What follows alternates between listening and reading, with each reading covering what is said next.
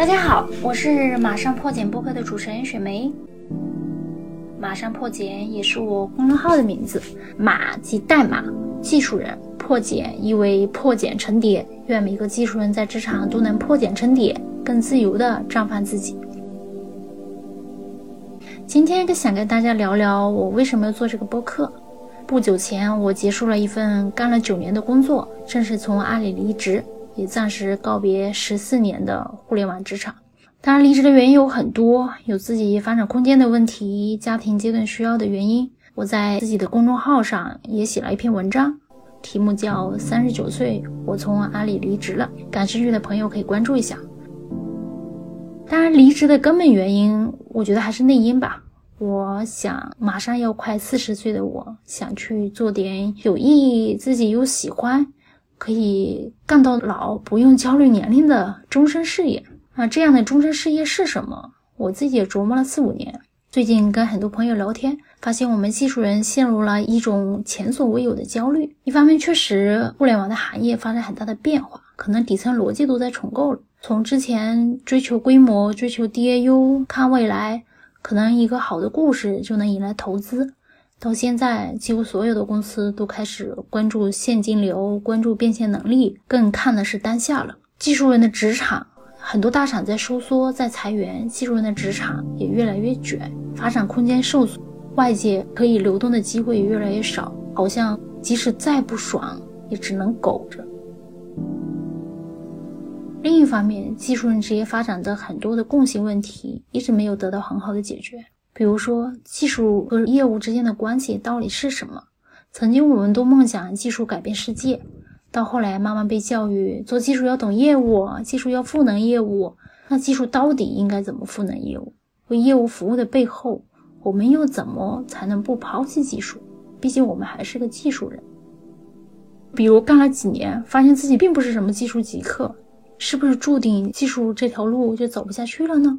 还有技术人的发展到底是应该往深里钻，还是往广度扩展？别跟我说既要又要，对于普通人来说，这真的太难了。那适合普通人的路径又是什么？或者更基础的技术人的职业发展，除了过硬的技术能力，还有哪些需要具备的通用能力？都会是哪些？技术人也有不同的方向，比如说。移动端这几年变化非常大，收缩还是很明显的。安卓、iOS 未来的发展路径是什么？大厂都在控制测试研发比例。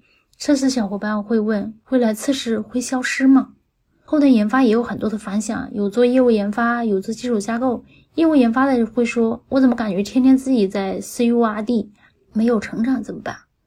做底层服务的，刚开始还挺嗨，但做着做着，哎。我怎么变成技术人的客服了？还有可能所有人都共同关注的一个话题——程序员的三十五岁危机。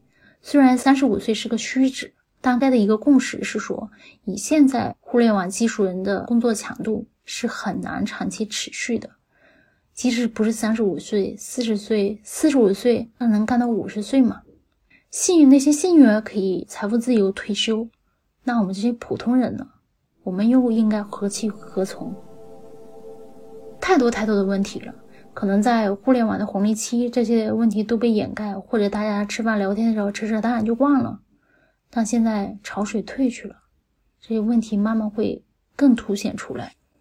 而在当下，各种公司都在收缩，对个人、对员工的成长关注越来越少。一个小伙伴告诉我，现在老板只关心技术。能不能给业务带来价值？再也不问我们干的开不开心了。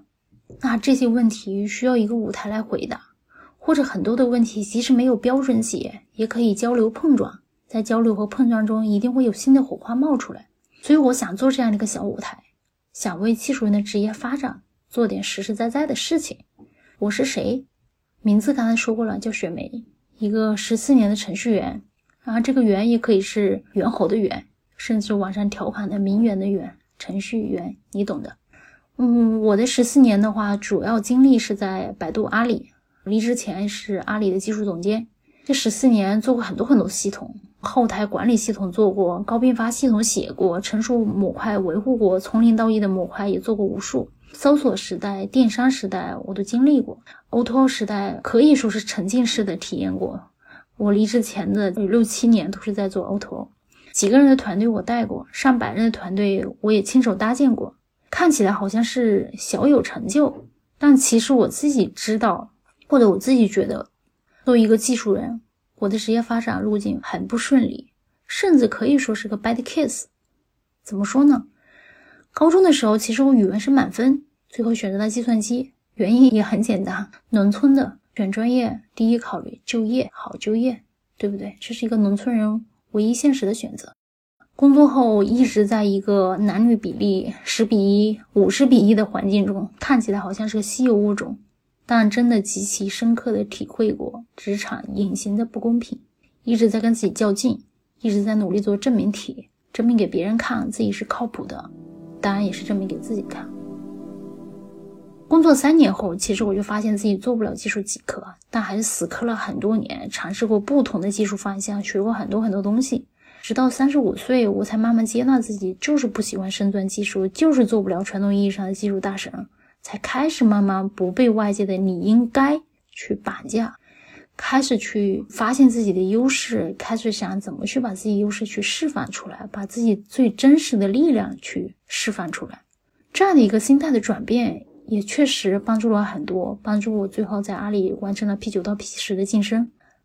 再到后来，我越来会发现自己的能力边界有很多事情，你可以，你可以去拉伸自己。但你越做，做着做着会感觉自己的拧巴，也越来越想自己更喜欢的方式，喜欢的事情是什么。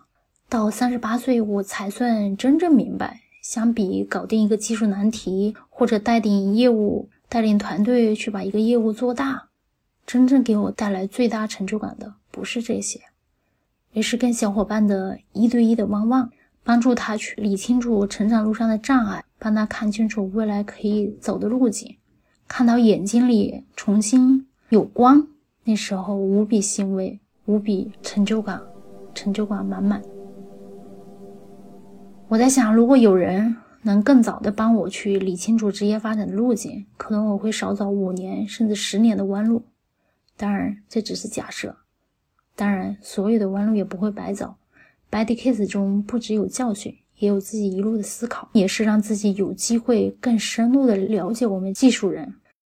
在职场的十几年，共事过的技术人几百上千，面试过人也有少了也有上千人。我不是什么技术大咖，但我真的很喜欢技术人，因为我也是其中的一员。我们很简单，穿过文化衫就觉得是彰显美感了，说话也直接，讨厌绕弯子。我们务实，讨厌那些虚头巴脑的口号。我们经常会说 “No BB”，“Show me the code”，又看又上。我们追求实实在在的结果。我们从不吝惜自己的努力，一个 bug 就可以死磕到后半夜，常常加班到忘记还有生活这码事。我们对自己要求极高，好学，几天没成长可能就浑身难受，甚至像网上的热门词说的精神内耗。我们对成长有与生俱来的渴望。但我们有很多自己的骄傲、局限，甚至是自以为是。我们这样一群简单、务实、勤奋、自我要求极高的人，不应该被眼前的卷、裁员潮而困住。即使互联网今非昔比，我们的职业发展也不应该因此中断。我们还有很多很多的可能。所以我来了，我想去搭建一个技术人职业发展的小舞台。在这里，我会分享自己对职业发展的思考和心得。当然，我也会邀请我很多的一些朋友，分享他们成长路上的心路历程，分享他们对很多事情的一些看法。我们会聊一聊大家共同感兴趣的话题，比如说卷，比如说程序员的三十五岁危机，比如说互联网技术人的下一站都有哪些可能。这个播客就是这样的一个小舞台。我会和我的搭档林丽一起来做。林丽老师之前在很多的公司工作过，比如知乎，他是一个非常优秀、年轻的技术力的。以后我们会定期在这里分享，欢迎大家关注，马上破解，也欢迎大家在评论区留言，把你想听的、你感兴趣的话题都反馈给我们。谢谢大家。